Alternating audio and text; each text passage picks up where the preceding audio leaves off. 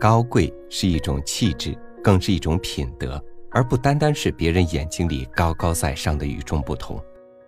你能坚守自我作为人的准则，努力的去修正自己，完善自己，优于过去的自己，你就走上了一条高贵的人生路。一起欣赏国内著名的新锐编剧、知名情感作家王洵的作品《真实的高贵是优于过去的自己》，读给你听。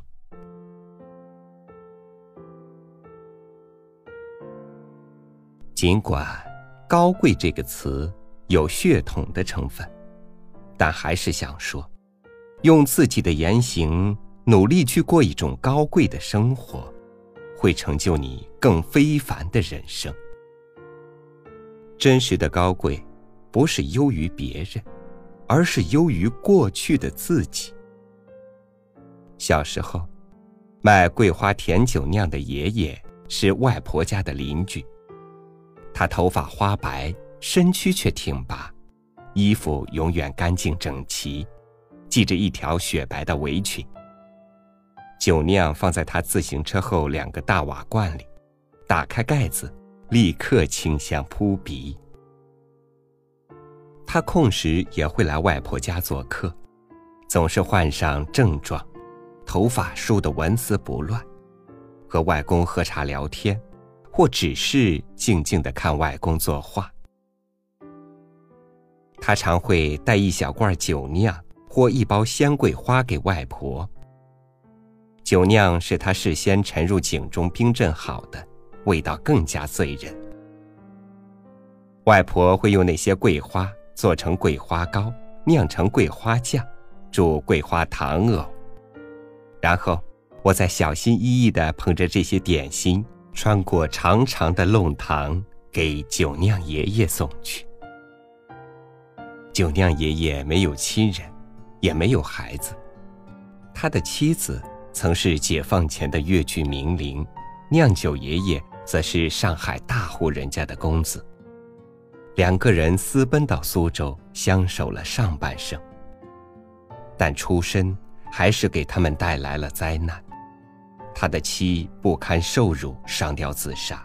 酒酿爷爷一直未再娶。他靠画团扇做工艺品，卖酒酿为生。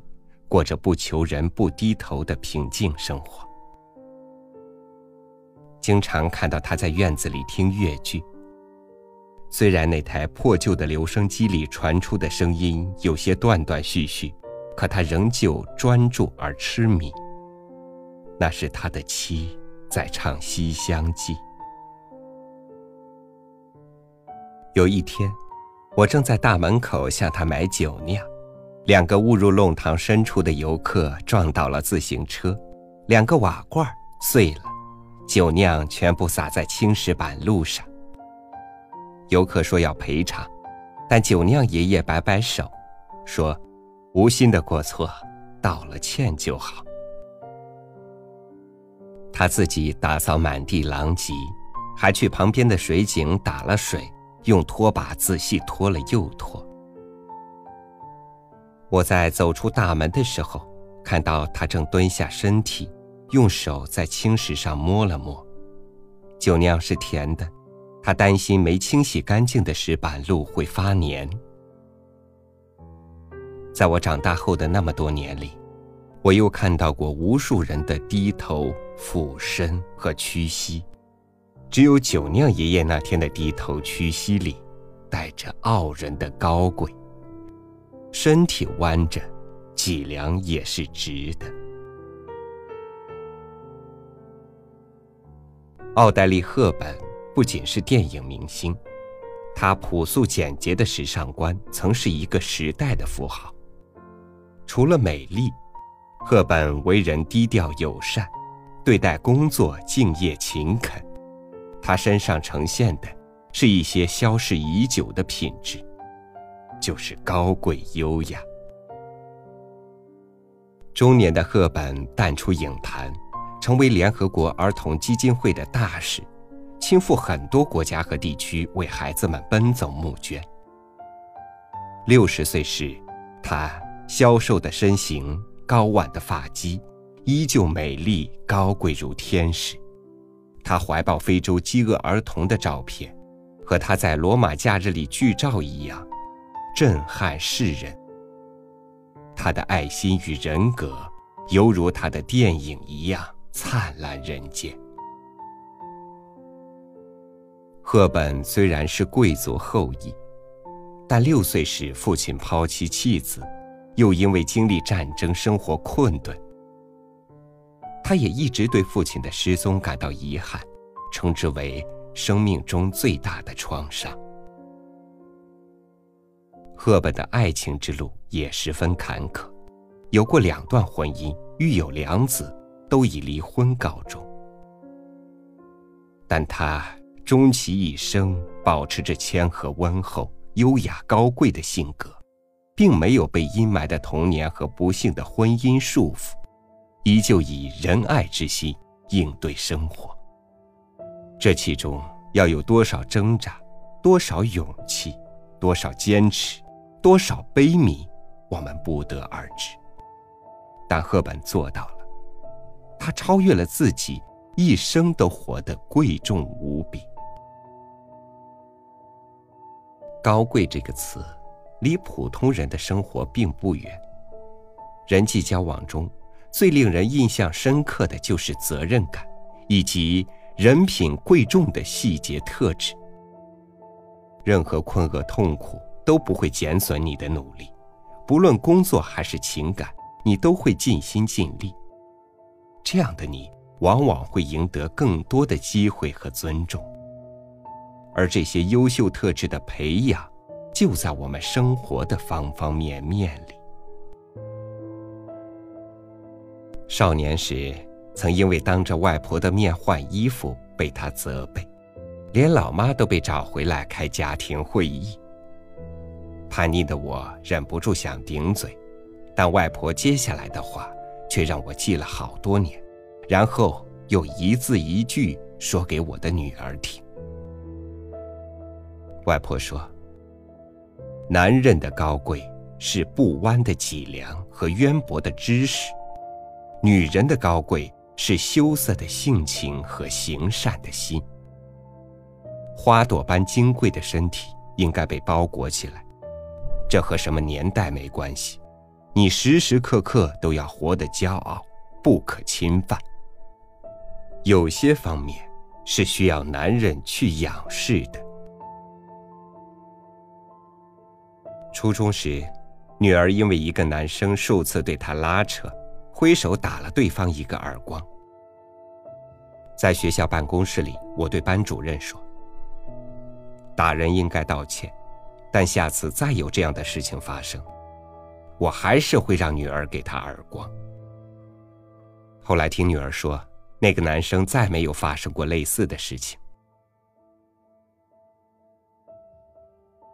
无论你的出身、你的外表、你的身份，哪怕你家财万贯，没有贵重的人品，活着就都是个自降身份的过程。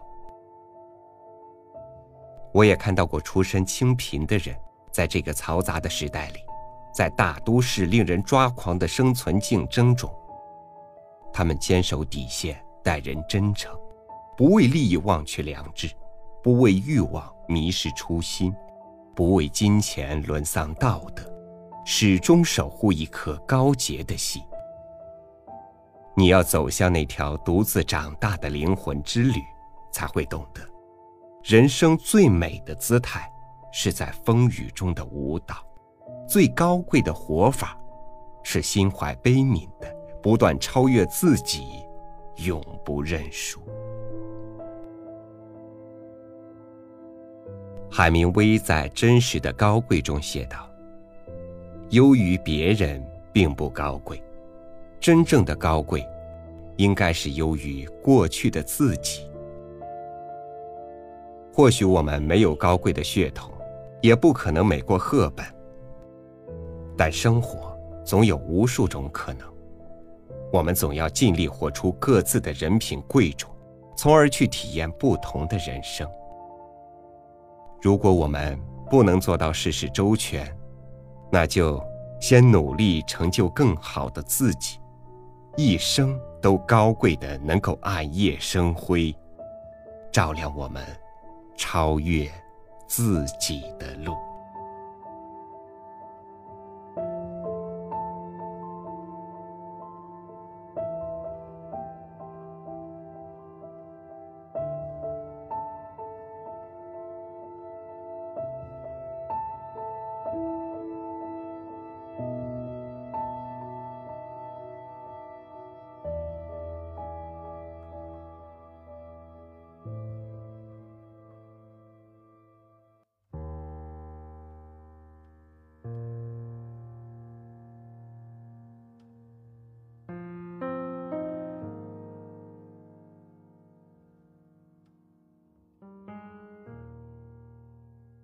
从去年的重阳节到今天，三六五读书已经做了两百多期，每一期节目我都用尽一切心思的想要做好，包括开始与、结束语、背景音乐，每天都要花费大量的时间，就是希望能够得到更多人的认可。现在再回过头来听自己往期的节目，深刻感觉到自己一次次超越了过去，得到了成长。把这档节目做好，是我一直的追求。自我成长、追求高贵的路上，我们一起努力。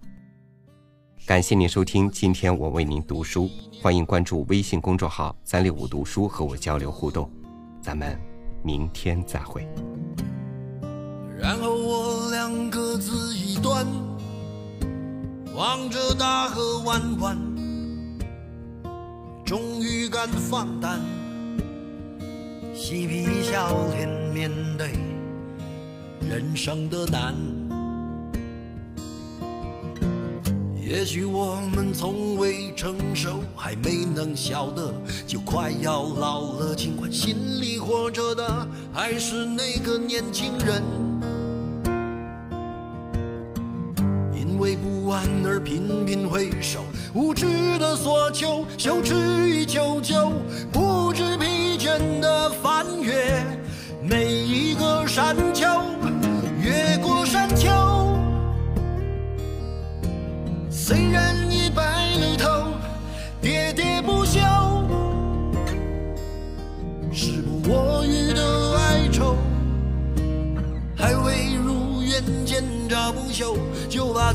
先搞丢。越过山丘，